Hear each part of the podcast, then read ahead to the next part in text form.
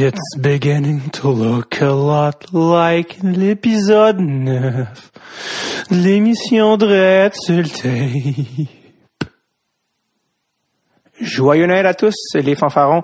David Bocage pour le dernier épisode de 2016 de Dread tape. On va revenir euh, le 16 janvier en 2009. On prend un petit euh, deux semaines et on vous ramène des nouveaux épisodes. Euh, Aujourd'hui, je suis très content. C'est un peu l'épisode bonbon avec lequel on termine euh, l'espèce de première demi-saison avec Jean-Claude Laure, qui est, qui est pas un nom qui vous dit peut-être quelque chose, mais qui est le premier réalisateur de l'émission Lance et Compte. Oui, oui, Lance et Compte, le premier 1986, c'est Karl Marotte, Marc Messier, euh, qui est une, une, une, série qui a marqué vraiment l'imaginaire collectif. Moi, c'est même pas ma génération. J'ai découvert Lance et Compte des années plus tard quand j'étais à l'université, euh, que je m'emmerdais, puis que je suis revenu chez nous, puis que sur Helico, il y avait tout ça, les trois, les trois premières saisons. En fait, j'ai jamais checké les saisons modernes à leur 50. C'est, je trouve ça moins drôle que les vieilles, tu sais, les originales. Et euh, je me souviens quand j'ai découvert cette série-là, puis avec, avec tous les épisodes, puis les téléfilms de, de, la vieille saison, je me suis dit, euh, wow, j'ai euh, c'est comme ça a comme sauvé et ruiné ma vie en même temps, je te dirais. Et euh, je me disais, ok, ben c'est peut-être juste moi, qui connais ça, les, les vieux lancers compte, ça. Et cet été, on a fait un spectacle qui s'appelait La soirée de hockey au ZooFest où on faisait que des, des, des, gags de hockey, dans des sketchs et des gags de hockey. Et je me suis dit, bon, ça, c'est des référents peut-être un peu trop euh, qui marcheront pas. Puis il y avait un sketch où je faisais un coach de hockey qui... L'idée de base du sketch, c'était que le gars avait commencé à coacher parce qu'il avait regardé Yvan Ponton dans l'ancien compte, puis il se disait, OK, ouais, c'est ça, coacher. Puis il coachait des enfants de 5 ans, puis il était complètement euh, trop intense à la Yvan Ponton. Et dès que je rentrais sur scène, je rentrais sur un silence, et euh, j'ai regardé les, les, les, les, le public, était les, les, les, joueurs, puis dès que je commençais en disant comme ça, il euh, y en a qui pensent que je suis un plein de merde, un jaloux. Et le, le fameux speech, il y avait une clap je devais arrêter le numéro pour prendre les applaudissements tellement le référent était fort, puis les gens disaient ok oui ça, euh, son envie. Fait que c'est, vraiment quelque chose qui a marqué. Puis c'était la, on va en parler avec Jean Claude, mais la première série lourde, donc la première série à gros budget où c'est filmé en extérieur, c'est même filmé bilingue pour euh, le reste du, du Canada en tout cas. Bref, assez intéressant. Et euh, d'ailleurs, je parlais de l'ancien justement le, le, le, le, personnage, je parlais de, de, de Yvan Ponton, le coach. Je sais pas si vous avez revu un peu les, vieux épisodes de l'ancien compte, mais probablement le, le le personnage d'Yvan Ponton est probablement le personnage le moins nuancé de l'histoire de la, télévision. Euh, il parle toujours de même. Tu diras en yiddish. il dit ça au, euh, au GM. Il dit, euh, parce que le, le, le, propriétaire est juif. Tu diras en yiddish. Je suis comme enragé et un peu raciste. Puis, euh, ça a comme suivi, euh, ça a comme suivi Yvan Ponton dans son personnage d'animateur de, 30 images secondes. Comme peu importe ce qu'il dit, il dit tout le temps la même intensité. Et c'est parti, top 30, accident de luge mortel. C'est comme, ben ouais, attention là, Yvan. Alors, euh, j'ai assez écrit dans le micro pour aujourd'hui. Euh, je vous laisse avec l'épisode avec Jean-Claude Laure, réalisateur de la première mouture de Lancer Compte. Et j'ai pas d'autre euh, choix que de vous envoyer l'émission avec la phrase suivante. Go, go, go!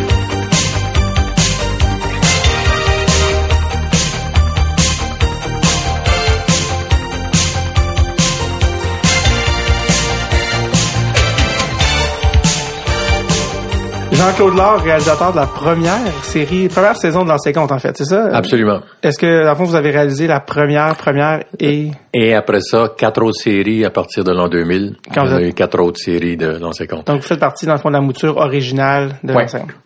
Euh, bon, l'ancien compte, par où commencer de cette série culte? Je, je me demandais, parce qu'il y a trop, trop de choses, trop de choses à dire. Bon, premièrement, euh, il y a une importance un petit peu historique de la série, parce que c'était comme la première série au Québec qui était une série lourde. Euh, c'était des filmés en location. C'est filmé comment ça s'est comment ça s'est fait un peu ça? Comment ça s'est rendu euh... Oh, ça a été euh, un peu compliqué. Moi, Claude Héroux, producteur avec qui j'avais ouais. déjà travaillé en anglais précédemment, m'a approché au mois de juin pour c'était en 85, c'est ça, au mois de juin 85, mm -hmm. pour me dire bon, est-ce que ça te tenterait de faire une série sur le hockey? Ben, j'ai dit oui. J'ai dit, c'est quoi, un téléroman ou quoi? Non, non, une série, euh, OK. Ben, ça s'était jamais fait auparavant. Ouais. Puis moi, ça m'intéressait parce que Mon père était un maniaque de hockey. Euh, J'avais même été euh, présent lors de l'émeute de Maurice Richard au Forum avec mon père. Euh, je me souviens très très bien. Personne ne s'intéressait à la partie. Tout le monde s'attendait à ce qu'il se passe quelque chose contre Clarence Campbell, qui était le président de la Ligue à cette époque-là. Alors, euh, la partie avait aucune importance. Maurice Richard avait été suspendu pour toute la série. Euh, toutes les séries, les derniers matchs de la, saison, puis les, matchs de la série, des séries éliminatoires. Alors, puis à un moment donné, il y a quelqu'un qui est descendu. Moi, j'étais complètement à l'opposé. J'étais dans les bancs gris, complètement à l'opposé de là où était assis Clarence Campbell derrière le but. Mm-hmm. Et il y a quelqu'un qui descend. Dans mon souvenir, là, c'est comme s'il voulait lui serrer la main. En réalité, il voulait juste lui donner une claque sur la gueule. et, euh, et tout de suite après, là, les bombes fumigènes ont éclaté. Et là, toute la sortie, l'évacuation du forum s'est faite dans le calme. Très, très, très calme. Ah, il s'est rien passé. Et dès qu'on est sorti, ben, on sentait que ça commençait à s'agiter.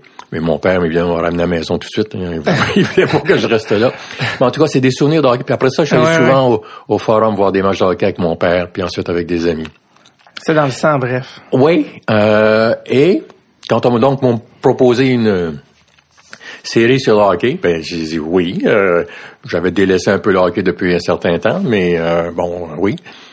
Alors donc, on m'a proposé quatre euh, scénarios d'une demi-heure. Okay où tu avais plus téléroman. C'est Régent qui avait écrit ça, Régent Tremblay. Euh, et on disait, bon, ben les gens, les, joueurs rentrent dans la chambre des joueurs, puis là, ils se parlent de ce qui s'est passé sur la patinoire. Mais j'ai dit, c'est plate, ça. J'ai dit, pourquoi qu'on n'est pas sur la patinoire avec eux? Ben oui, mais... Et entre, entre le mois de juin et la fin du mois d'août, c'était devenu 13 fois une heure au lieu d'un téléroman de demi-heure. C'était devenu une coproduction avec la CBC, donc tournage en anglais et en français. Et une coproduction avec TF1 euh, en France. Qui est une chaîne française. Une chaîne française. Donc, ça avait évolué. Le budget a changé. À une hein. vitesse grand V. Et là, les euh, bon les, organismes comme Téléfilm Canada, euh, euh Radio Canada aussi ont décidé de d'investir davantage d'argent pour voir hein, ce qu'on pouvait faire avec ça. Et moi, j'avais dit à Régent, j'ai dit, je veux pas le savoir, je veux le voir. L'argent? Pas l'argent. Les, les, les, matchs. OK, c'est ça. Matchs. en, parlant du narratif. c'est ça, oui, je veux pas le savoir, je veux le voir. Okay. Et euh, il dit OK. parce, que, parce qu'à la base, ce qu'il avait écrit, euh, c'était... plus studio, euh, plus téléroman à la base. OK, OK. Fait que là, on se voyait régulièrement. On s'enlignait sur euh, des, des espèces de, de, de, même pas de synopsis, mais en tout cas de l'allure de chacun des, des premiers épisodes. Et euh, après ça, Régent qui était plutôt euh, habitué à, en tant que journaliste à écrire une fois, ouais. mais c'est parce que tu n'écris pas un scénario d'une heure en une fois. Il y a toujours une deuxième, une troisième version. Fait qu'après ça, je réécrivais un petit peu les deuxième et troisième versions. Et ils ont décidé, les organismes et les producteurs, tout ça, de nous faire faire un pilote. Mhm. C'est-à-dire une première émission. Pour voir si, bon, jusqu'à quel point il allait continuer ou pas, tout ça. Et on a fait la première émission. Mais, entre-temps, il y a eu un gros, gros dilemme. On était allé, parce que pour tourner sur la patinoire, ça prend, prenait le forum. Ouais. Euh, puis là, on est allé voir les dirigeants du Canadien euh, pour dire ce que ma, ma liste d'épicerie, ce dont j'avais besoin pour pouvoir euh, faire euh, une mission qui était euh, qui était correcte. Et ben il y avait toutes sortes d'interdits. Hein, mm-hmm. Tu peux pas tourner pendant un match, tu peux pas tourner la foule, tu peux pas tourner ci, tu peux pas tourner ça. À un moment donné, j'ai dit ben c'est parce que on n'arrivera à rien. Je sais pas ces moyens-là. Là. On, fera une ligne de garage, on fera pas une, émission sur des, équipes de la Ligue nationale. Ouais. Et là, Régent Tremblay, qui était très ami avec Marcel Aubu à Québec, propriétaire des Nordiques de Québec, mm-hmm. mais il dit, je pense que j'ai parlé à Marcel, mais Marcel, euh, il nous invite à aller à Québec parce qu'il va nous ouvrir toutes les portes. On va pouvoir aller tourner au Colisée, on va pouvoir tourner pendant un match, on va pouvoir tourner. J'ai dit, ben, on peut-tu aller voir? fait qu'on est allé voir. Puis là, le producteur, Claude Héroux, il me dit, si on, si nos héros sont les Nordiques de Québec, à Montréal, ils vont nous bouder. J'ai dit, Claude, ça marche pas de même. Si on construit une bonne histoire, que les joueurs de notre équipe portent les couleurs des Nordiques de Québec ou du Canadien de Montréal, ça change rien. Ouais, ouais, ouais. Ben, je disais, de toute façon, on n'a pas le choix. Parce que, à Montréal, on n'a pas les, ils nous donnent pas les moyens de, mm-hmm. de, de, de, tourner comme il faut pour que ça puisse être crédible. Ouais. Fait que donc, on a décidé d'aller à Québec, effectivement. Est-ce que euh, l'équipe était, avait un nom différent à la base parce que c'est une équipe de Montréal? Oh, c'est sûr que Québec était bien heureux d'accueillir euh, une, euh, une, équipe cinématographique de Montréal. Est-ce que ça s'appelait le National même quand c'était à Montréal? C'était-tu le même nom? Ou vous l'avez changé vu quand ça a changé? Non, non, ça a été, ben, c'est-à-dire, c'était les Nordiques de Québec. Nous, on l'a changé. Ben, c'était, de toute façon, c'était le National de Montréal ah, ou le National de Québec. ça, ça, a été, ça. ça, a été, le National de Québec. C'est resté le National de Québec. Parfait. Et ça a été extraordinairement bénéfique parce que, à un moment donné, bon, on a fait le premier, premier épisode, le pilote, ça s'est bien passé. Tout le monde a accepté d'aller plus loin. Ouais. J'étais allé faire des auditions à Paris parce que ça prenait dans la coproduction au moins trois comédiens ou comédiennes euh, européennes ou françaises. la mère de Pierre Lambert. La mère de Pierre Lambert, Macha Méril. Une des blondes de Pierre Lambert qui était Sophie Renoir. Et la, la noire, le médecin noir qui allait Lucie, de, Lucie Baptiste, qui allait devenir, euh, je veux dire, une idole euh, au Québec, euh, qui était France Zobda. Et donc, c'est ça, on a commencé le tournage là, du premier gros bloc, des épisodes 2 à 6. Parce qu'il faut pas oublier qu'on tournait en anglais et en français en Oui, c'est ça. C'est ça, c'est je voulais t'en parles parce que c'est quand même très rare que tu vas faire la même scène. Déjà faire la scène une fois en une langue, c'est assez complexe. Et ça, Karl Marotte, qui a été choisi pour être le premier rôle, exact. venait de Toronto, puis il était encore plus familier avec l'anglais qu'avec le français. Oui, ça, c'est très peu connu euh, des fans, mais Karl Marotte, il vient de Toronto, c'est ça? Non, il vient de Montréal, mais il habitait à Toronto, puis il travaillait surtout à Toronto en anglais. Parce que lui, en fait, c'était un comédien qui, avant de faire dans seconde, c'était majoritairement des productions anglophones. Exactement, parce que c'était sa, sa, première langue. C'est sa, sa, langue maternelle. Et, il n'y a pas d'accent, lui, dans le fond, québécois en anglais. Euh, non, pas du tout. Donc, dans le fond, lui, il... c'est pour ça qu'il travaillait en anglais à Toronto. Exactement. Donc, la, la, la, quand vous l'avez filmé en anglais, ça, ça allait, c'était pour le Canada, dans le fond, tout le marché anglophone. Oui, puis même, euh, puis Marina Orsini avait étudié aussi en anglais. Oui. Donc, elle n'avait pas non plus d'accent français en anglais. OK. Donc, souvent, dans les premiers temps, quand on commençait une scène, je la tournais en anglais en premier. Parce qu'ils étaient plus familiers avec cette langue-là, tous les deux. OK. Et après ça, je transférais ça au français. Euh, et ça se faisait bien. Là où ça a été plus compliqué, c'est qu'il y avait beaucoup, beaucoup, beaucoup de monde, euh, beaucoup de comédiens, c'est-à-dire, et c'est pas tous les comédiens. On n'avait pas suffisamment de comédiens qui étaient suffisamment bilingues pour que la version anglaise soit d'égale qualité avec la version française. Pas du tout. Alors, donc, la version anglaise était moins bonne que la version française. Puis elle était, elle était diffusée où, la version anglaise? À, à, travers le Canada. OK. La version française, non. La version ah, française... Anglais, ouais. Attention, la, la version Québec... OK, Québécoise, La version québécoise qui a été voyons, euh, distribuée ici, visionnée, diffusée ici. La version anglophone qui a été tournée a été diffusée à travers le Canada et dans d'autres pays aussi. Et la version française de France, parce que tu n'avais pas le droit de pas synchroniser des comédiens francophones dans un français de France. Donc, ils ont pris la version anglaise qu'ils ont doublé en français de France pour la diffusion à Paris. OK. Ce qui était plus simple que de prendre la version française. Mais légalement, ils ne pouvaient pas faire autrement. OK. Mais en même temps, quand tu écoutais la, la diffusion d'un match de hockey en France, ouais. moi, je comprenais rien de ce qu'ils disaient. c'est ça. Et vice-versa, quand ils, écoutaient notre version d'une diffusion d'un de, match de hockey, ils comprenaient rien aux autres non plus. Il y avait nécessité d'une d'une adaptation, française pour qu'ils comprennent quelque chose. Est-ce que vous euh, connaissez le nom de la série en France? Cogne et gagne. Exactement. Cogne et gagne. vous savez, j'ai trouvé ça Cogne et gagne. Ça, on n'a pas de, euh, pas de contrôle là-dessus. C'est eux, autres qui ont décidé ça. Je sais, ça juste, juste le titre, on comprend qu'il y a déjà une adaptation. Mais le fait d'aller à Québec, euh, disons qu'à cause des films que j'avais faits, j'étais peut-être plus connu, moi, à Québec qu'à Montréal. OK. Donc, euh, la première fois qu'on était allé tourner à Québec, c'était au cours d'un vrai match de hockey des Nordiques. Je pense que c'était contre Boston. Et là, on avait mis un certain nombre de nos comédiens dans la foule. Puis on avait distribué des pancartes euh, Pierre Lambert et tout ça à la foule. Mais Ouais. personne ne connaissait rien. là. Personne ne savait de quoi il s'agissait. là. OK. Alors, on avait donné une, une feuille à l'entrée à chaque personne pour leur expliquer qu'on tournait une série. Puis que, Ouais. bon. Mais à un moment donné, ils m'ont mis sur la patinoire trois minutes avant le début du match pour expliquer aux gens tout ça. OK. Et c'est la seule fois dans ma vie où j'ai eu un feeling de pouvoir. Parce que je parlais aux gens, les gens m'écoutaient, puis je faisais crier le nom de Pierre Lambert, je faisais chanter, je faisais faire la vague, je faisais faire toutes sortes de choses en Ouais, trois, ouais. trois minutes, qui allaient me servir moi éventuellement. Ouais. Et euh, tout le monde suivait, tout le monde embarquait, c'était extraordinaire. Et pendant la, la période, moi j'étais juste à côté de Michel Bergeron sur le banc des Nordiques. OK. Puis à chaque arrêt de jeu, moi, les gens me regardaient, puis là, je boostais la foule, puis Ouais. je disais, bon. Mais à un moment donné, euh, bon, les Nordiques, on- je me souviens plus qui avait compté, mais ils ont compté un but. Ouais. Puis là, tout le monde s'est levé avec Pierre Lambert, des affiches de Pierre Lambert. Les joueurs du Boston disaient, c'est what the fuck, qu'est-ce qui se passe là? Parce Ah qu'ils comprenaient rien de ce qui se passait là. Ah, c'était plutôt drôle, c'était plutôt amusant. Vous en profitez dans le fond pour filmer les scènes de foule, Les scènes de foule. Ouais. les scènes de foule qu'on filmait. Ok. Pas les scènes sur la patinoire, mais les scènes de foule, effectivement.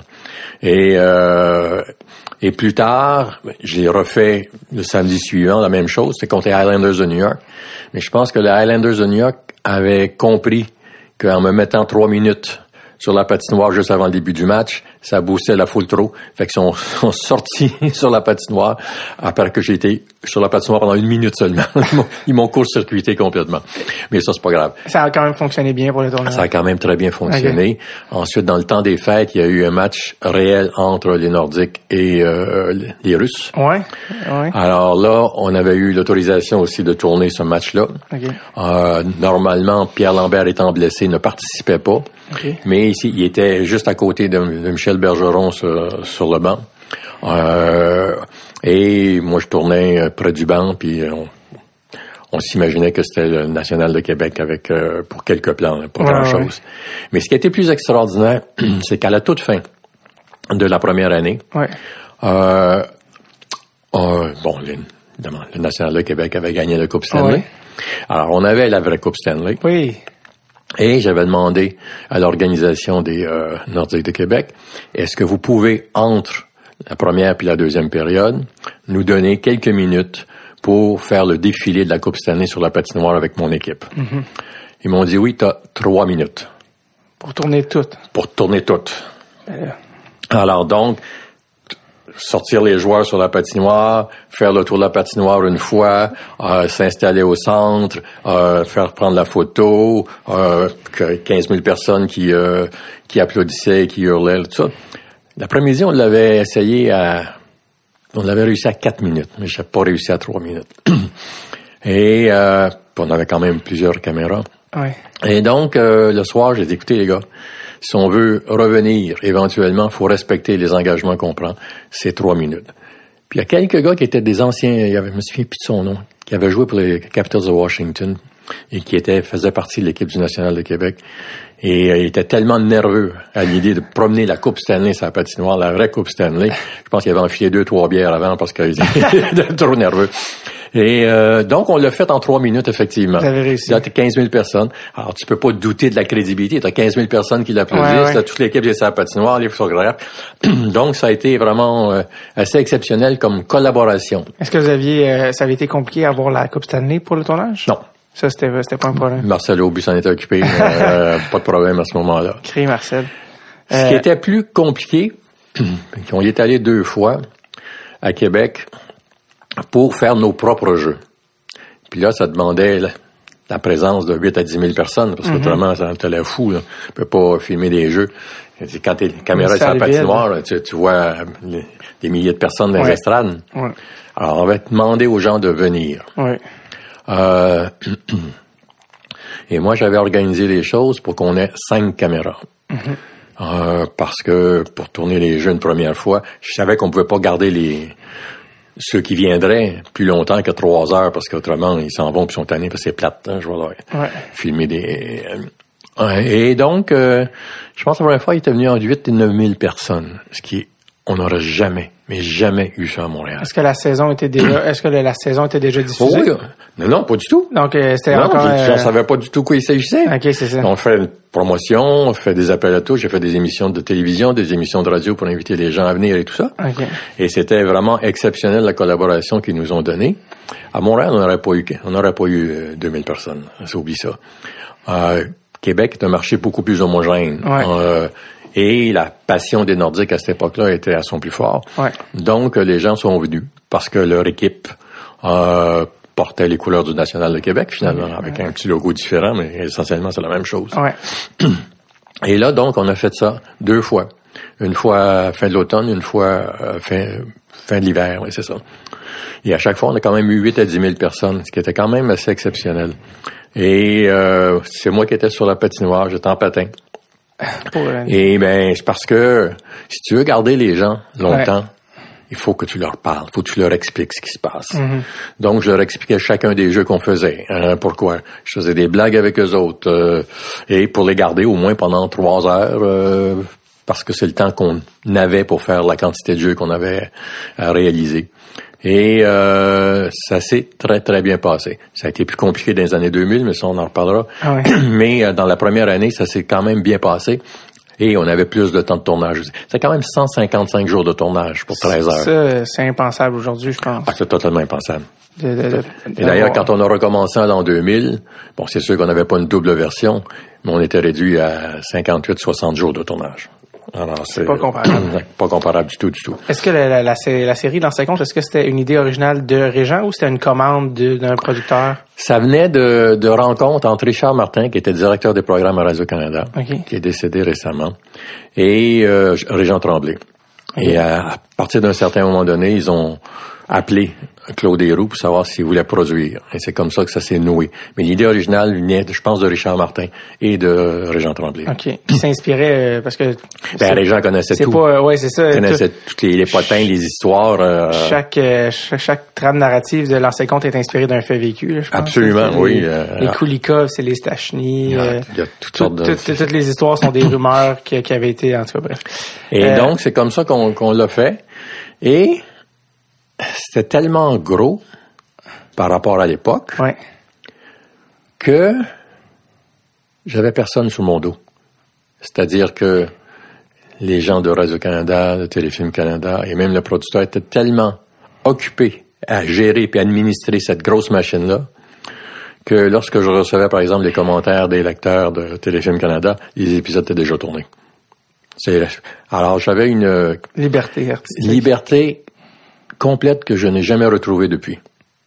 Parce qu'après ça, les, les règles ont été resserrées, Ouais, c'était possible. Mais j'ai effectivement, j'avais cette liberté-là énorme. Puis moi, je faisais. Et le succès de la série, là, je dis toujours, c'est le, le résultat d'une inconscience collective. Ouais. C'est-à-dire que moi, j'avais jamais tourné pour la télévision. Régent Tremblay avait jamais écrit des dramatiques. Et euh, Claude Héroux n'avait jamais produit pour la télévision non plus. Alors, on a fait ce qui nous semblait être correct selon les règles de la télé, sans réaliser qu'on outre- on outrepassait à peu près toutes les règles. Comme par exemple, celle des publicités sur les bords de bande Ouais. de la patinoire. Normalement, Radio-Canada, t'as pas le droit. T'avais pas le droit, dans une fiction, de montrer des, la publicité sur le bord des bandes. OK. Quand ils diffusaient en direct, il n'y avait pas le choix. là, mais, mais comme nous, on était à Québec, ah, ils pouvaient plus appliquer cette règle-là. Et puis de toute façon, tu ne fais pas avoir des banques vides. C'est ridicule. C'est pas crédible. C'est pas crédible. Alors nous, on plaçait nos propres commanditaires sur les banques. La veille de notre tournage, euh, quand on invitait les 8000 personnes à venir. et, euh, et ça, ça a passé. Euh, le langage, on, est- on était sorti du langage quotidien des téléromans, là, qui Ouais. était du français bien parlé et Ah, tout ça. Radio-Canadien. Mais c'est parce que là, on dit avec des joueurs de hockey, hein. oublie ça, là, tu, tu- peux pas parler radio-canadien. Non, c'est ça. Tu parles, si tu donner le mi- minimum de crédibilité, euh, c'est ça, Mais le fameux sacrement de Pierre Lambert. entre autres. Mais ça, ça vient, ça, ça, ça, ça vient de Régent. C'est quoi? C'était, le- Ouais. c'était le, Qui a été popularisé par Carl, mais ça vient de Ouais, c'est effectivement, effectivement. Et euh, puis l'autre, l'autre élément aussi qui était différent, excusez-moi, c'était ce qu'on appelle la nudité. ouais. Moi, je venais des années 70 pour mes premiers films. Époque où la nudité dans les films et tout ça était normal, personne se questionnait là-dessus. Ça faisait partie de la révolution tranquille, de l'ouverture des, euh, des esprits, tout ça. Il n'y avait aucun problème. Et là, moi, je me suis dit, bon, il faut que je fasse attention quand même, c'est la télé, c'est pas pareil. Ouais. Fait que dans le premier épisode, tout à coup, je fais juste un petit mouvement de caméra qui suit le corps de, de, de la blonde de Ginette, en fait, Ouais. de, de, de- Pierre Lambert. Puis elle a les seins découverts, puis je passe dessus, je m'en vais au, euh, au visage. Pour moi, c'était très, très léger, euh, subtil et tout ça. Banal, presque. Ouais. Banal, jusqu'à temps que ça soit diffusé. Ouais. Et là, ça a créé tout un ultra choc. Puis là, j'étais le premier surpris parce que je m'y attendais absolument pas. Ensuite, il y a eu d'autres scènes, comme celle de, du striptease dans la chambre de Pierre Lambert. ça, là, écoute, c'est pas moi qui l'ai inventé, là, c'était écrit. Ouais, là, c'est ça. On dit, comment on fait ça? Fait que là, on est allé avec la directrice de casting dans Super Sex, je sais pas quoi, qui est en face, rue Sainte-Catherine, là, pour voir s'il y avait une des filles qui acceptait de, Ouais. de faire cette scène-là. La plupart, quand elles apprenaient que c'était pour la télé, si c'était pour le cinéma, elles acceptaient, puis si c'était pour la télé, non. Parce qu'elles risquaient d'être vues par bien plus de monde, par leur famille et tout ça. Ah, ouais, ok, je comprends. Finalement, il y en a une qui a dit oui. Fait que, euh, c'est correct, fine, pas de problème. Alors, au moment où, euh, bon, là, dans les jours qui ont précédé Ouais. la journée du tournage, bon, elle a rencontré, on y avait fait faire un costume spécial, Ah, ouais. euh, fait maquiller, euh, donc elle a appris à reconnaître un petit peu euh, les gens de l'équipe. Et lorsqu'elle est venue pour euh, faire la scène, elle a figé complètement. Elle était plus capable de faire un mouvement. Je me suis demandé après pourquoi elle avait figé, mais c'est parce que probablement quand elle faisait sur scène avec les lumières, elle voyait à peu près pas les, les spectateurs, Ouais. euh, et que là, tout à coup, elle avait appris à connaître une partie de l'équipe, puis que là, ça la gênait, puis qu'elle savait plus quoi faire. Ouais. J'ai dit, qu'est-ce qu'on fait? Fait que j'ai appelé euh, Peter George, qui est un chorégraphe de mes amis. Ouais. J'ai dit, amène-toi, là, je pense que j'ai besoin de toi. Sur le plateau, là, carrément. Sur le plateau. Fait que là, il est venu, puis à l'heure du lunch, ils ont fait une répétition. Enfin, il, il a fait une chorégraphie Ouais. dans une des chambres de l'hôpital où on tournait.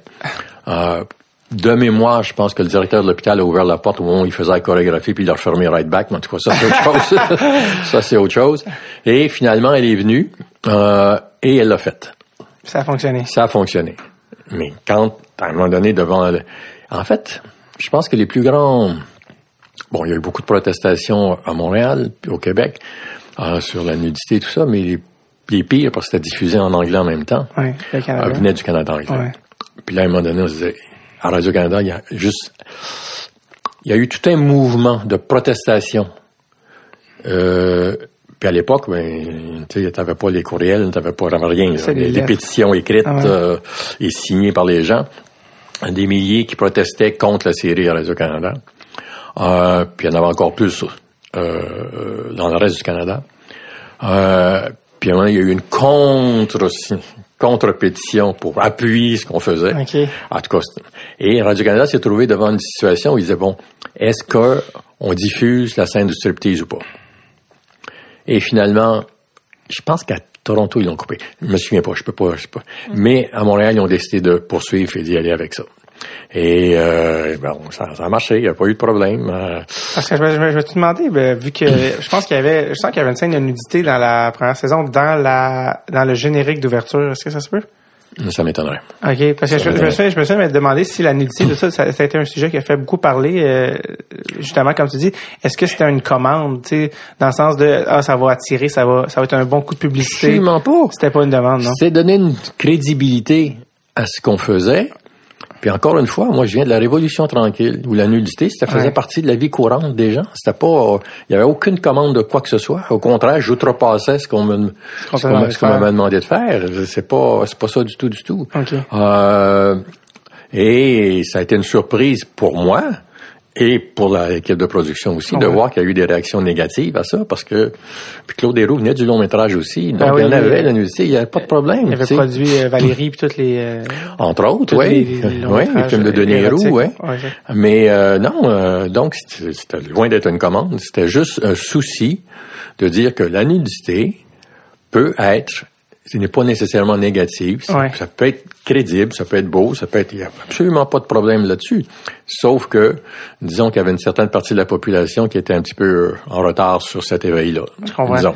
Parlant de, parce que ça me fait penser, nudité, ça, ça a été, euh, dans ces comptes, ça a fait découvrir beaucoup de nouveaux comédiens qui étaient nouveaux à l'époque, dont une certaine Marina Orsini qui avait 17 ans. Ouais. Euh, on va revenir sur le, le processus un peu de, parce que j'imagine que tu été impliqué quand même dans les auditions pour euh, sélectionner les, les comédiens. Ben, quand je dis que j'ai eu beaucoup de latitude, ça fait partie de ça.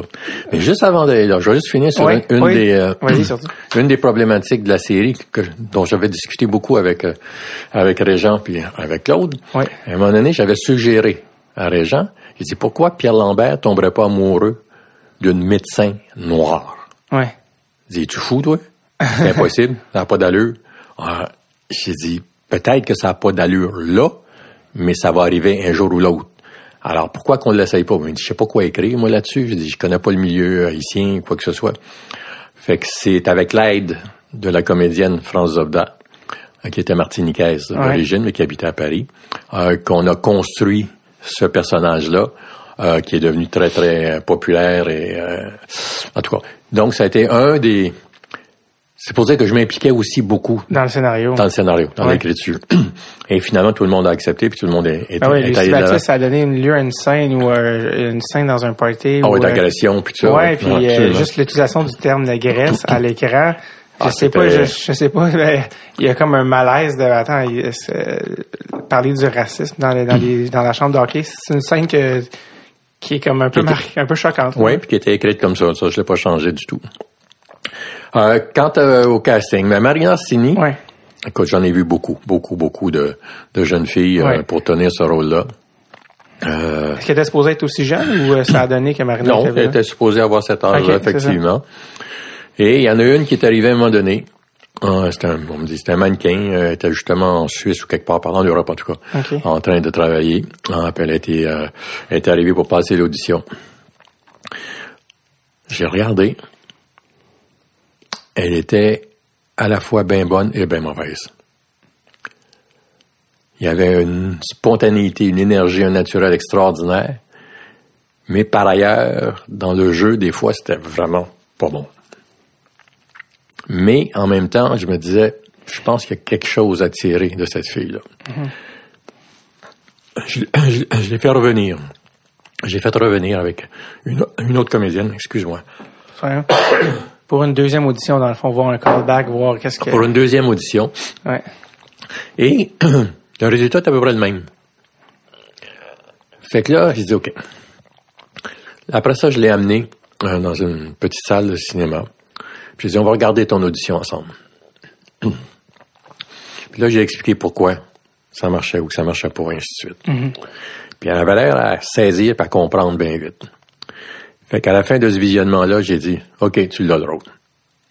Et c'est comme ça que ça s'est fait. C'était décidé d'avance? Tu t'es dit, je vais lui dire à la fin? Non, c'était pas décidé. J'attendais de voir sa réaction à ce que j'allais lui dire et tout ça. OK. Mais la façon dont ça s'est déroulé, je me suis dit, ben, je prends la chance, je prends le gamble. Ouais. Et au début de la série, elle avait moins de, de place, elle avait moins de, de scènes. Mais au fur et à mesure où la série se développait, on se rendait compte qu'elle était vraiment très bonne. Ouais. Et là, Régent lui en écrivait davantage. OK. Alors, c'est comme ça que ça s'est passé. Parce qu'elle était, elle avait seulement 17 ans à l'époque. euh, Ouais. Puis euh, je sais qu'elle en a parlé, euh, je pense qu'elle en a parlé, je pense, à sa grande entrevue. En tout cas, on avait déjà parlé comme quoi elle avait déjà eu des, euh, des discussions avec vous parce que vous vouliez, je pense, qu'elle de la nudité. Puis Ah, elle, je pense qu'elle Ah, était comme, elle était pas d'accord avec ça. Puis je pense que. Ça, on a bien, rig- ouais, on a bien rigolé après coup. Ouais, c'est ça. Non, parce que, encore une fois, ça, pour moi, ça faisait partie de la crédibilité cinématographique, compte tenu du- de là où je venais, puis que Ouais. c'était accepté, tout ça. Ouais. Et elle a bloqué là-dessus, elle voulait absolument pas en aucune façon. Puis disons que j'étais pas content, ah, parce que je trouvais ça, euh, ça faisait partie de la job. Et euh, elle a continué à, à bloquer. Et euh, bon, il a fallu que je passe par-dessus. C'était le guette à l'écran, je n'avais pas le choix. Ouais. Et après ça, on en a rigolé beaucoup parce qu'on est devenus de grands amis. Mais en même temps, oui, il y a eu cette espèce d'altercation là. Ouais. euh, Est-ce que, mais est-ce que, je, parce que je sais pas, mais juste aujourd'hui, je sais pas si vous pensez à ça à l'époque, mais est-ce qu'aujourd'hui, de, de diffuser des scènes de nudité d'une mineure à la télévision, c'est légal? Je- C'est, stupide, mais je me suis posé la question. Ben, c'est parce qu'elle avait peut-être eu 18 ans en cours de route Ah, aussi. là, je sais pas. Ah, je ok, peux peut-être, pas je sais pas. Je je me demandais juste, euh, Non, je l'ai déjà faite pour une autre euh, série qui s'appelait L'AB, où c'était une petite fille de, qui avait 17 ans à l'époque, ouais. euh, puis qui avait une scène de nudité, puis euh, j'avais eu l'accord des parents, puis euh, puis de son accord à elle, puis il n'y avait pas eu de problème, pas du tout, du tout. donc, donc ça a été ça. et on s'en est reparlé longtemps après, puis on a bien rigolé une fois qu'on on a appris à mieux se connaître. Mais bon, c'était ça. Mais aussi, sa première journée de tournage. Ouais. Je pense qu'elle a parlé. Euh. On tournait en avant de chez moi parce qu'on n'avait pas eu le temps de choisir une location. Donc la maison de Pierre Lambert dans la première année, c'était ma maison. La première scène, pour mettre les gens en contexte, c'était qu'il jouait au hockey dans la rue. Il jouait au hockey dans la rue. Ouais. Et c'est sa première scène à elle. OK? Et elle est arrivée deux heures en retard. Ouais. Oh que j'étais pas de bonne humeur. oh que j'étais pas de bonne humeur. Juste après le vote de confiance. Juste après le vote de confiance. Et euh, pendant toute la journée, j'ai pas adressé un mot. Ben, je sais quoi faire, mais je n'ai pas adressé un mot. Puis à la fin de la journée, je suis allé la voir, j'ai dit, refais-moi plus jamais ça. Ça s'est terminé là, et à partir de là, toujours été en avance. Ouais. Ben, en fait, ça, on avait parlé, à tout le monde en parle, comment euh, c'est sa première journée de tournage à vie, puis son cadran n'avait pas sonné. Je pense qu'elle l'a pleuré pendant je sais pas combien de oh, temps. je sais, je sais. Elle est arrivée en courant comme non. Mais finalement, ça s'est ça s'est bien passé. Fait qu'il y a eu Marina Orsini qui était euh, Marc Messier, est-ce qu'il était déjà connu à l'époque du grand public? Ben, il avait fait des brous. Ça. Il, était, il était connu par la série un. Un par succès, mais de la scène, dans le fond. De la scène, effectivement. effectivement. Euh, avait, ben, Karl Marotte n'était pas connu du tout, en fait. Karl Marotte n'était pas connu. J'avais passé beaucoup parce que, bon, il fallait que... Euh, il fallait qu'il soit quand même un, beau garçon. Ouais. Il fallait qu'il sache jouer au hockey. Ah, il fallait qu'il soit bon comédien. Ouais. Donc, il y avait beaucoup d'éléments qui étaient nécessaires. Bilingue. Bilingue. Euh, puis à Montréal, j'ai pas trouvé. Puis à un moment donné, la directrice de casting, Hélène Robitaille, elle me dit, je pense qu'il y en a un à Toronto qui pourrait faire l'affaire. J'ai dit, fallait venir. Fait qu'il est venu. Et puis quand il a commencé à jouer, j'ai dit, c'est fait. C'est ça. On a trouvé on a trouvé. On a trouvé. Mais il a quand même fallu lui donner des leçons de hockey. Ouais, il a fallu qu'il fasse de l'entraînement et tout ça. Ouais. Puis je pense que la première scène de hockey qu'il avait à faire, c'était, on l'avait faite à Drummondville avec deux équipes de la Ligue junior majeure du Québec. Où il s'était inséré euh, pour une coupe de, de scène à l'intérieur okay. même de, de l'équipe. Et ça s'était quand même bien passé. Mais après ça, il a continué son entraînement parce qu'il en avait besoin. Est-ce que des fois tu t'es dit, ah, ok, ben là, ça va être trop. Est-ce que des fois tu as trouvé ça difficile d'amener un réalisme de, ouais, pour que, que ça a l'air vraiment de, de, la Ligue nationale des meilleurs joueurs au monde quand c'est des gars qui ont souvent pas joué? Il y avait juste une solution, juste ouais. une façon. Ouais. Tu ne pouvais pas filmer un match de hockey comme tu le vois à la télé. Parce que les gars sont pas assez bons. Faut que tu le filmes, faut que tu le découpes. faut que tu découpes en petits morceaux. Les pieds, avec des caméras sur la patinoire, Ouais. avec des choses comme ça. Autrement, tu peux pas y arriver. Et ça, on l'a fait dès le début parce que Ouais. il y avait aucun moyen de donner une crédibilité à la plupart de nos joueurs. Puis nos- même s'il y avait, on avait des joueurs nous qui venaient de, dans notre équipe là, qui venaient de, la junior majeure du Québec. Ben, ouais, mais certains, c'était- un certain rock voisine. Ouais, mais ça c'était pas dans ma, c'était pas dans ma, ma Ah, pas première année. C'était pas dans ma première tard, année. ok. Ah, et- mais euh, lui, c'était un des meilleurs, effectivement, au jeu. Il là. jouait au hockey, euh, je, Ouais. je pense universitaire ou C'est ça, c'est ça. Alors, mais les autres, c'était pas le cas. Et donc, euh, il fallait subir. Quand on faisait notre euh, notre dimanche à Québec euh, sur la patinoire, Ouais. il y avait six pratiques de hockey qui précédaient ça à Montréal, où on avait un entraîneur professionnel qui lui dirigeait les gars. Parce que selon ce qui était écrit, moi je disais ce que je voulais, puis j'élaborais les jeux. Mais pour tout le monde autour, Ouais. euh, ça prenait aussi un coach qui les Ouais. dirigeait, Ouais. les deux équipes. Alors, il y avait six pratiques avant pour être sûr que lorsqu'on arrive à Québec devant les 8000 personnes, que, que ça marche. que Ouais, les ouais. jeux aient- même si des fois, euh, la rondelle n'allait pas dans, dans le bon coin ouais, ou de la bonne façon. Mais je me souviens, entre autres, une fois, celui qui jouait euh, euh, couture, là, le curé, dans Ouais. la première année, à un moment donné, il y avait de la misère. Donné, On était à Québec, là, devant les 8000 personnes, il y avait de la misère. On a fait six sept prises, il n'arrivait pas à compter. Fait que là, j'ai dit à la foule, j'ai dit là, là, moi j'ai besoin de vous autres. J'ai dit là, là, il faut qu'il compte, là, puis j'ai besoin de votre support et de votre appui, là. Alors, allez-y. Ça a été le tonnerre d'applaudissements, il a réussi. il a réussi. Ben, ça marche, Emporté par la foule, il a réussi. Ah, c'est incroyable. Parce qu'en plus, euh, en ce moment, je pense qu'ils font une série sur euh, Jean Béliveau. Puis Oui. j'ai eu la chance de participer euh, à des scènes, euh, justement, de des pratiques de hockey. Puis c'est exactement ça. En fait, c'est c'est pratiquement des chorégraphies de hockey. Oui, absolument. Puis dans, dans laquelle, dans le fond, t'insères un comédien. Oui. Puis, euh, tu sais, faut tout le temps, des fois, c'est, on pense pas à ça, mais est-ce qu'il joue du bon côté, tu sais, que le joueur qui représente, si c'est, un- si tu représentes des, euh, si moi, Ouais, ben, était gaucher, il faut qu'il soit gaucher. Oui, mais dans ce cas-là, moi, c'était pas, moi, Ouais, c'était fiction. Moi, j'avais pas, ce problème-là. Exactement, c'est quand même. Mais les autres, ils l'ont effectivement respecté ça, oui. Euh, Il y a eu aussi euh, Yvan Ponton, impossible de passer à côté du personnage de Jacques Mercier. Euh, j'ai cet été, on a eu la chance de faire un spectacle avec des amis humoristes qui s'appelait La soirée du hockey, puis on avait décidé que dans le spectacle, il y avait une scène où je jouais un coach. C'est un sketch où je jouais un coach complètement intense. Comme si les enfants un coach qui avait appris à coacher en regardant que des vidéos de Jacques Mercier, puis qui, qui coachait des enfants de manière euh, complètement over. Et euh, je faisais venir un, un- un jeune handicapé un peu comme la scène de Jimmy, puis j'essayais qu'il se lève, finalement il tombait, il pouvait pas marcher. Et euh, juste quand je commençais, je pensais pas du tout, je pensais peut-être même l'enlever parce que je me dis si ça réagit pas, on va on va ajuster. Mais quand je commençais euh, une scène en disant euh, comme ça, il y en a qui disent que je... je me disais, ah, ben, les gens vont peut-être pas s'en souvenir, ça fait quand même 30 ans. Ah non, ça, c'est- Dès que je commençais ça, il y avait un, euh, une clap sur euh, cette scène-là. Yvan Ponton, est-ce que c'est il y a eu une audition ou vraiment c'était lui dès le début, vous avez donné le rôle? Je me souviens pas. Je pense que j'ai donné sans audition, mais je suis pas sûr. Ça fait trop longtemps. Parce que euh, pour jouer, le, pour avoir le nerf. Oh oui, mais ça, mais je le connaissais. Je le connaissais Ouais, par c'est la. Ligue nationale d'improvisation. Je le connaissais Ouais, par ouais. ailleurs. Mais euh, non, je pense que Marc Messier, Yvan Ponton, Michel Forgette, je pense qu'ils n'ont pas eu c'est d'audition. les comédiens les plus, euh, plus aguerris. Oui, c'est ça. Ils n'ont pas eu d'audition.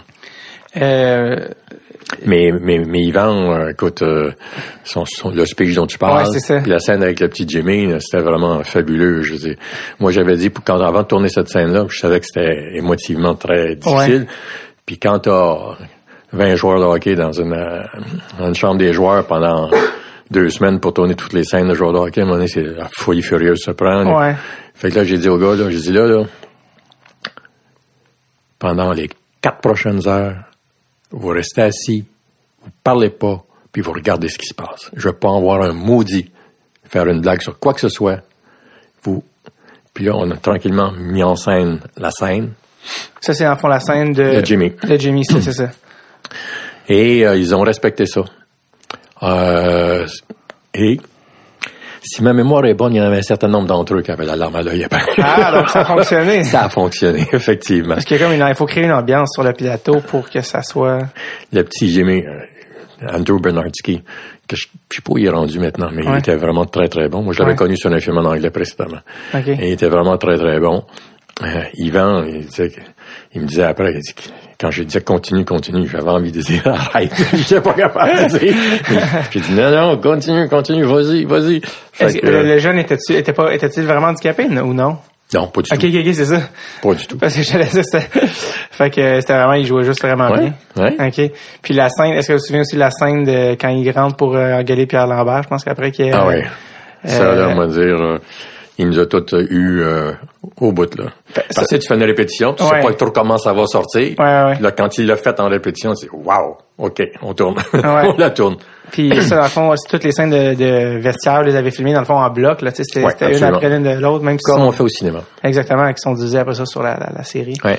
Euh, il y a eu euh, euh, Linda Hébert aussi qui jouait la. Ouais. la- est-ce que ça c'était un, est-ce que c'était un référent, est-ce que c'est un clin d'œil à une journaliste qui existe vraiment ou qui ou, ou c'était. euh, Oui, il y en avait, c'était... euh, Je me souviens plus du nom de la journaliste. qui était. Qui était... Ouais, comment ça s'appelait, donc? je sais pas Chantal Maccabé, jamais je crois. Non, pas, non, pas du tout, c'était avant ça. c'est... Euh, en tout cas, je me souviens plus Qui du nom. là. l'écrit, là, qui était à l'écrit, j'imagine? Ouais, Et euh, non, je l'avais choisi parce que je connaissais Sylvie Bourque, Sylvie Bourque qui jouait le personnage. Ok. Je la connaissais euh, de- sur d'autres films Ouais. et euh, je l'avais prise elle aussi euh, facilement. Et ça s'était très bien passé. La, la fameuse chanson thème de, de, de Lancer Compte, est-ce que c'était une chanson originale? Ou c'était une chanson euh, qui, qui était. euh, Au montage, ouais. Go go go. Go Go Go, ça, ça a été Rajouté. une improvisation. Ouais. Mais la chanson We Are the, We Are the Winners, Ouais, We're All Heroes. comme ça. Heroes. Ouais. c'était euh, Guy, Guy euh, Trépanier, Trépanier qui faisait Ouais. la musique. Puis il m'a envoyé plusieurs versions de chansons pour ça. Puis j'aimais pas ça. Ouais. Puis tout à coup, j'avais entendu une chanson dans The Karate Kid, Ouais. le premier. Ouais. J'ai dit, c'est ça que je veux. OK? Fais-moi quelque chose qui ressemble à ça. Il me l'a fait, puis ça a donné We're All Heroes. OK, la version plus euh, pop, là, si on veut, là, ouais. Ouais. Et euh, donc, euh, on, l'a, on, l'a, on finissait les émissions avec ça, à- avec la chanson en anglais, jusqu'au au milieu de la série où Radio-Canada a demandé qu'on la traduise en français. OK. Avait moins de punch en français, mais elle était quand même impli- im- imbriquée dans, dans l'esprit des gens de toute façon, et c'est comme ça qu'on a fait la, C'est drôle, cette ça a, chanson. pris, ça a pris quand même une demi-saison avant qu'ils s'en rendent compte. Ah, ça, c'est autre chose. Ouais, ça. Ben, comme je- quand je te disais, Carte blanche, là. c'est ça. Ouais. Alors nous autres, c'est, c'est ça qu'on veut, parce Ah que c'est ça qui punch. Puis ça punch plus qu'une chanson en français. Puis on la met. Puis à un moment donné, euh, ils l'ont accepté. Puis à un moment donné, ils ont, ils ont peut-être eu suffisamment de, de récriminations, de plaintes pour Ouais. dire donné, mais peut-être qu'on devrait peut-être la Ouais, faire en ouais. français aussi pour finir. Fait que c'est comme ça que ça s'est fini. Euh, une des une des raisons qui a peut-être fait le succès de l'ancien compte en tout cas, mais une des trucs que, que les fans reconnaissent dans ces comptes, c'est souvent c'est c'est le côté haut en couleur des courbes dra- narratives ou dramatiques des fois que même des fois que- des gens questionnent un peu le réalisme des fois parce que c'est il y avait un sens vraiment du punch le genre de bon regarde il va arriver ça tu vas voir le monde va capoter même si des fois c'était tu dis ben là franchement c'est tiré par les cheveux est-ce que des fois vous disiez Eh là, les gens croiront jamais à ça ou euh, ou il y avait un sens de Non, nous autres, on y allait pour, pour le show, On y allait pour les punchs. Puis, Ouais. euh, tu sais, quand t'as une série qui est faite, mettons, sur, ou sur des journalistes, ou une série Ouais. qui est faite sur euh, des policiers, ou Ouais. une série qui est faite... Ceux, ou les journalistes, ou les policiers, ou Ouais. ceux qui sont décrits dans la série disent, ben oui, mais c'est pas réaliste, c'est, on fait pas ça comme... ouais C'est parce qu'on fait une vue, là. Ah ouais on fait une fiction. ouais C'est sûr qu'il y a une- un degré de crédibilité qui est nécessaire, mais en même temps, on prend des licences dramatiques. Ce qui fait en sorte que, pour retenir l'attention des gens, pour les inciter à venir, euh, à regarder, euh, et à rester assis pendant une heure pour écouter l'émission, ben faut que tu les intéresses, faut que tu les émeuves, faut que tu euh, euh, leur donnes un suspense, faut que tu leur donnes des punchs euh, et tout ça. Et d'ailleurs, ça a tellement bien marché que je pense que le premier épisode, on était à 900 000 de codes d'écoute. Et à la fin de la première année, pour le dernier, on était rendu à 2 800 Hmm. Ça, c'est en ah, 80. c'est c'est en ça. 85, 86. C'est ça. Ouais, Avec 86. les, les émissions qui finissaient avec un dig dig dig dig dig dig avec la petite musique qui embarquait juste le hook pour euh, tu sais par exemple un exemple qui les gens euh, euh, tu sais le- mettons la finale la finale du premier, de la première saison c'est une finale de la Coupe Stanley Boston Montréal certains vont dire ben Boston Montréal sont dans la même Je sais. association On s'en fout complètement. On Mais- fait une fiction. vous voulez dans le fond aller chercher Ben oui, parce qu'on de- avait fait euh, monter ouais une tension dramatique entre ces deux équipes-là Ouais. pendant toute l'année. ouais Avec, le, je me souviens plus du nom du Goon ou du Boston à cette époque-là. là. Mais euh, à un moment donné, tu te dis, ben oui, il faut faire une finale entre, entre ces deux-là. On sait que c'est pas vrai. On sait que, mais ça donne des bonnes scènes. Ça donne des bons shows. Ça donne euh, quelque chose qui est, euh, qui fait en sorte que les gens vont. Puis les gens acceptent les conventions. Les conventions dramatiques, t'es pas. Ce, ce que les gens n'auraient pas accepté, c'est que euh, nos comédiens et joueurs de hockey aient l'air des tweets à la patinoire. ouais Alors, on s'arrangeait pour masquer leurs faiblesses, Ouais. pour que je te... Pour- pour- Il y a une autre chose importante aussi dans cette année-là, que je m'en souviens maintenant. Moi, je ne voulais pas que les scènes de hockey Mhm. soient affublées d'un commentaire descriptif d'un narrateur qui, qui décrit le match comme ça se fait à la télé. Ouais. Moi, je voulais qu'on soit avec les gars, qu'on ait euh, et qu'on n'ait pas de narration, que, que l'histoire qui est racontée se suffise à elle-même sans qu'on la décrive avec un commentateur. ouais Et, euh, et si tu regardes, je pense, le dernier épisode, dans la dernière demi-heure, il doit y avoir cinq, six répliques, c'est tout. Tout le reste, c'est du visuel. C'est Ouais. du visuel. Je venais du cinéma, et à ce moment-là, on avait le temps de faire ça. ouais Ce qu'on n'a pas eu après. ouais Mais là, on avait le temps de le faire. Et euh, je veux dire, là, tu étais vraiment impliqué.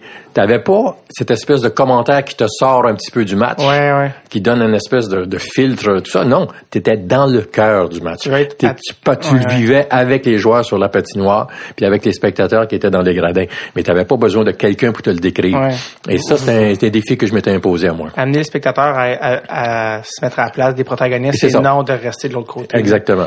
Il y avait des, euh, des histoires que, que- qui ont été intégrées dans, parmi les rumeurs de ce que Régent aurait ramassé dans la vie, qui sont se sont ramassées dans ses comptes. Là. Je sais, c'est en c'en est une là, rumeur que je- à, à vérifier là, quand je quand je parlerai à Régent, mais euh, euh, il y avait une saison où euh, le fameux échange de Chris Chelios qui l'a envoyé à, à Chicago, qui avait qui était quand même un bon joueur à l'époque. Oui. Il y avait eu des rumeurs, je sais pas si c'était Chris Chelios ou en tout cas d'autres joueurs, bref, je pourrais pas me rappeler, mais qui avait été impliqué avec euh, euh, des, des mineurs qui avaient ramené chez eux. Puis ça, je pense, ça a été replié dans un épisode. Pas dans la Euh, première année. Pas dans la première année, c'est non, ça. ça a été à partir d'en 2000, ça, je pense. ça, c'était c'était plus tard. Ouais, ok. c'est plus tard.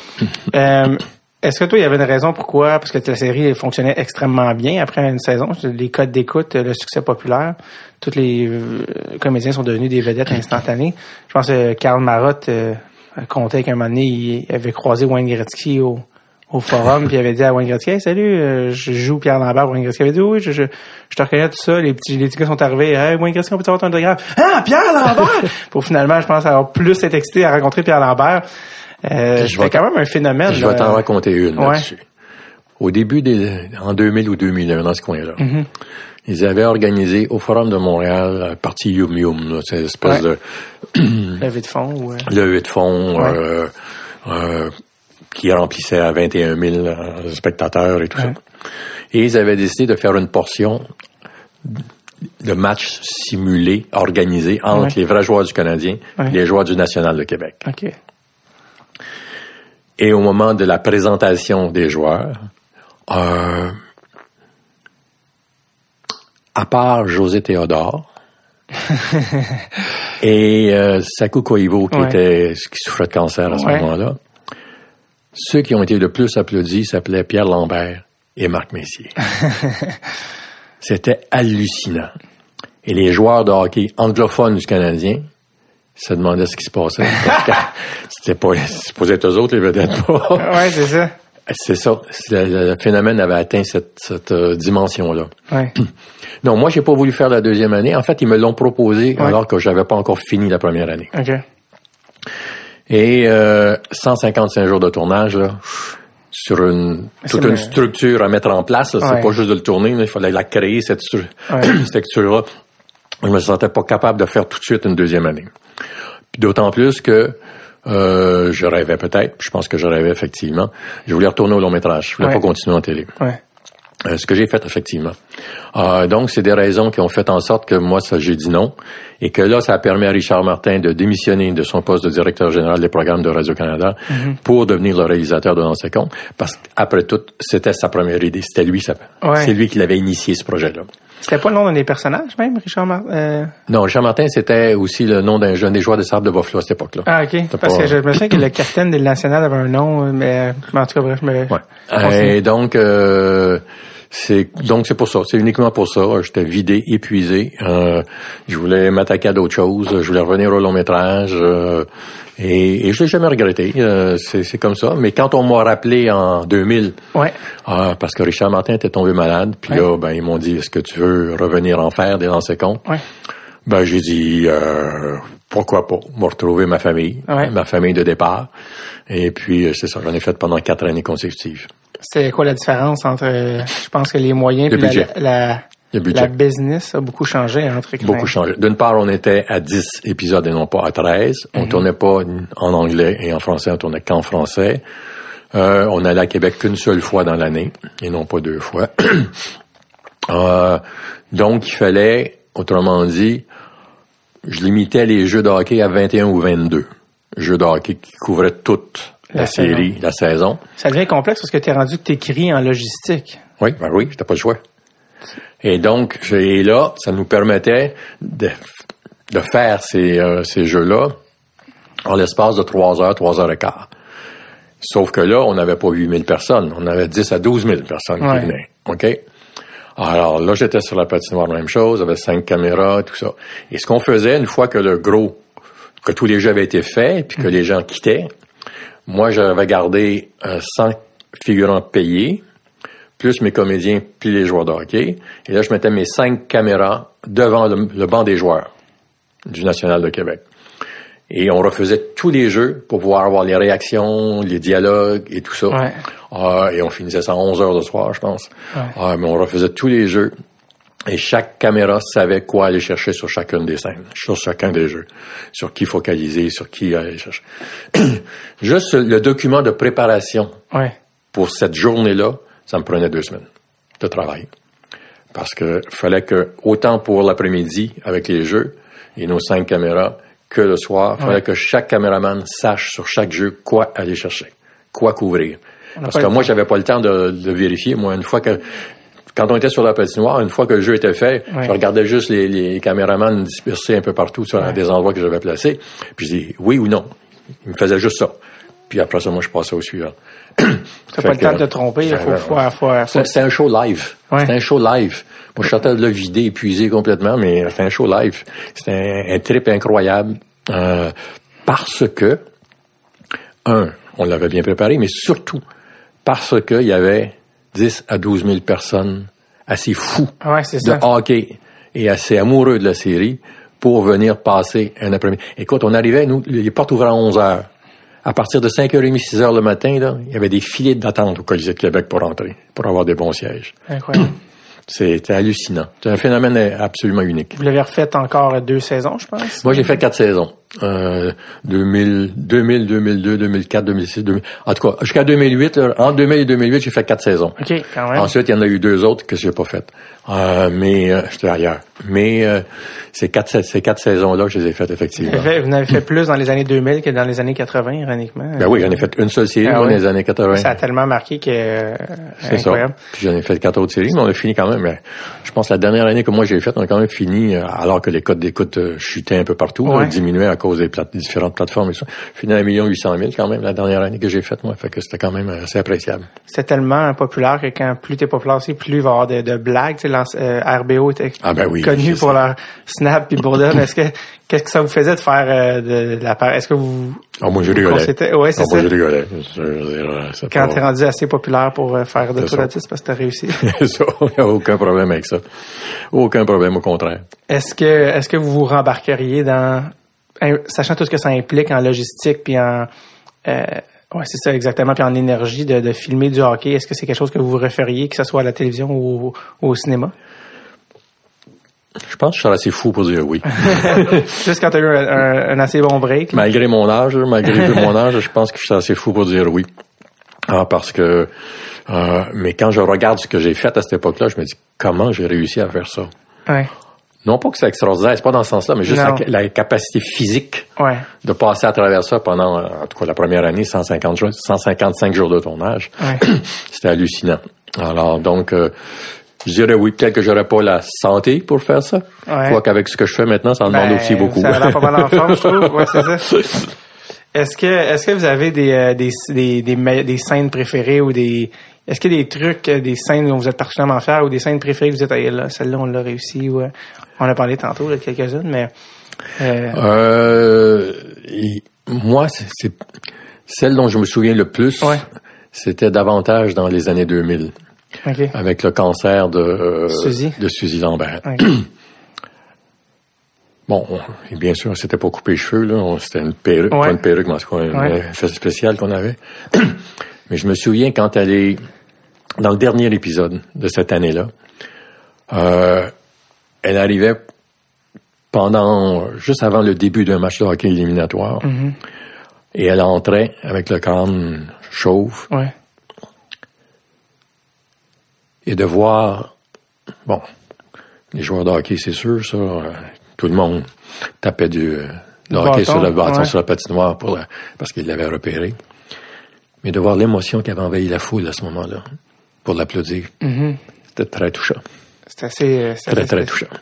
Faut dire que Marina, c'est une petite tabarnak. moi, je suis le premier spectateur. OK? Ouais. Dans, pendant qu'on tourne, là, moi, je suis le premier spectateur. Ouais.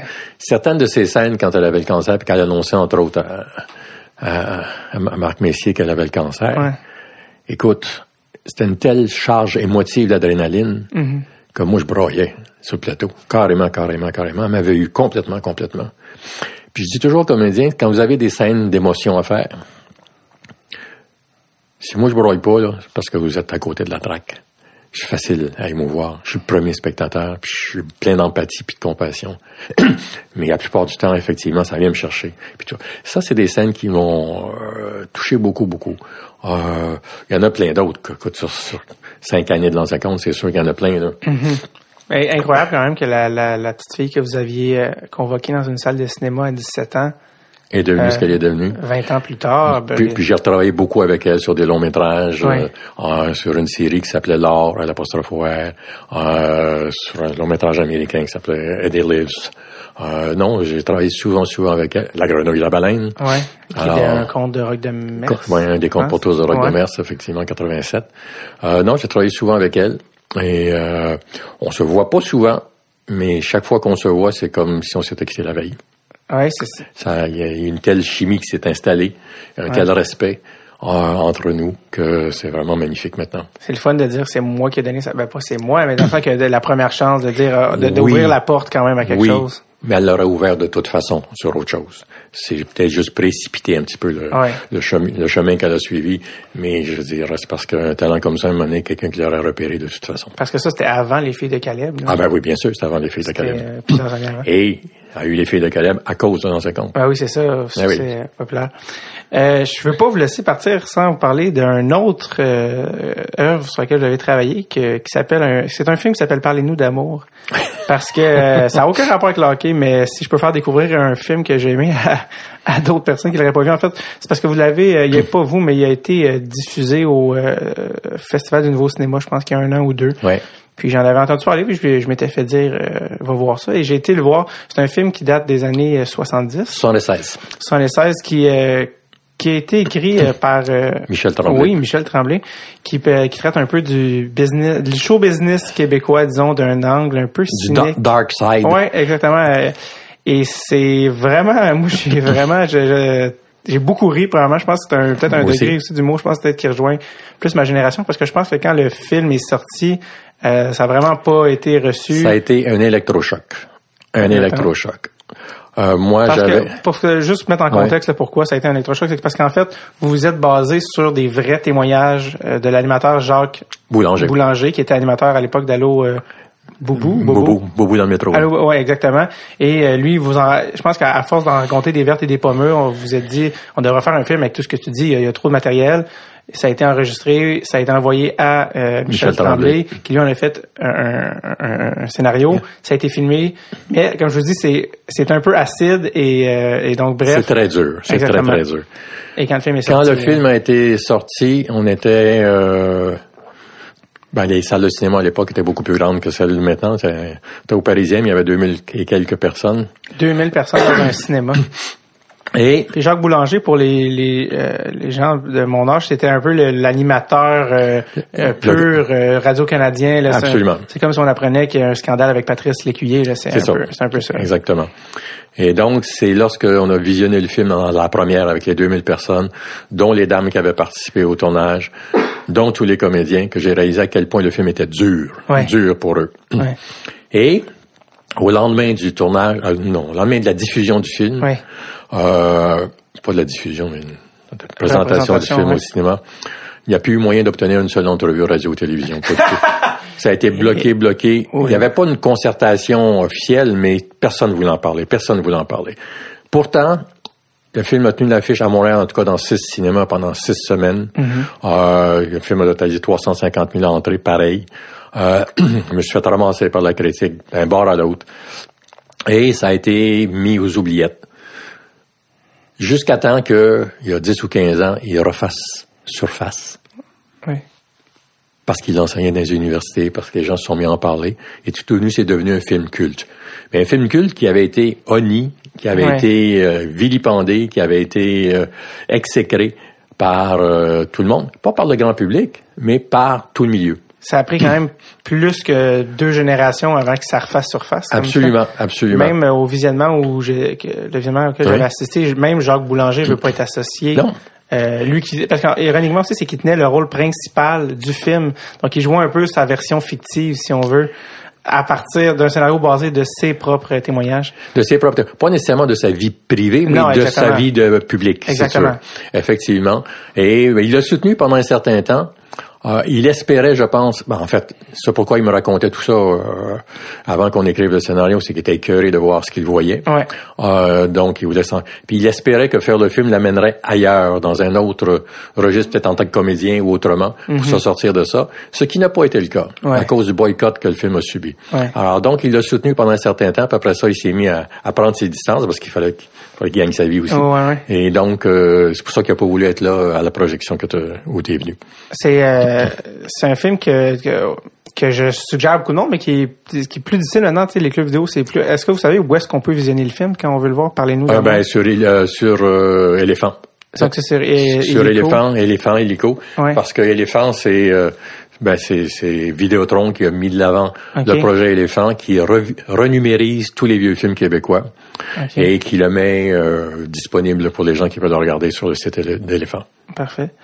Ben, écoutez, ceux qui connaissent pas Parlez-nous d'amour, allez faire un tour euh, sur Éléphant. Ça vaut la peine euh, de voir un peu les, les coulisses du showbiz des années 70. Euh, moi, personnellement, j'en ai ri un bon coup. Jean-Claude Lard, merci d'être venu faire un tour. Puis, Ça m'a fait au plaisir. plaisir de se recroiser. Merci. OK, bye. Bye bye.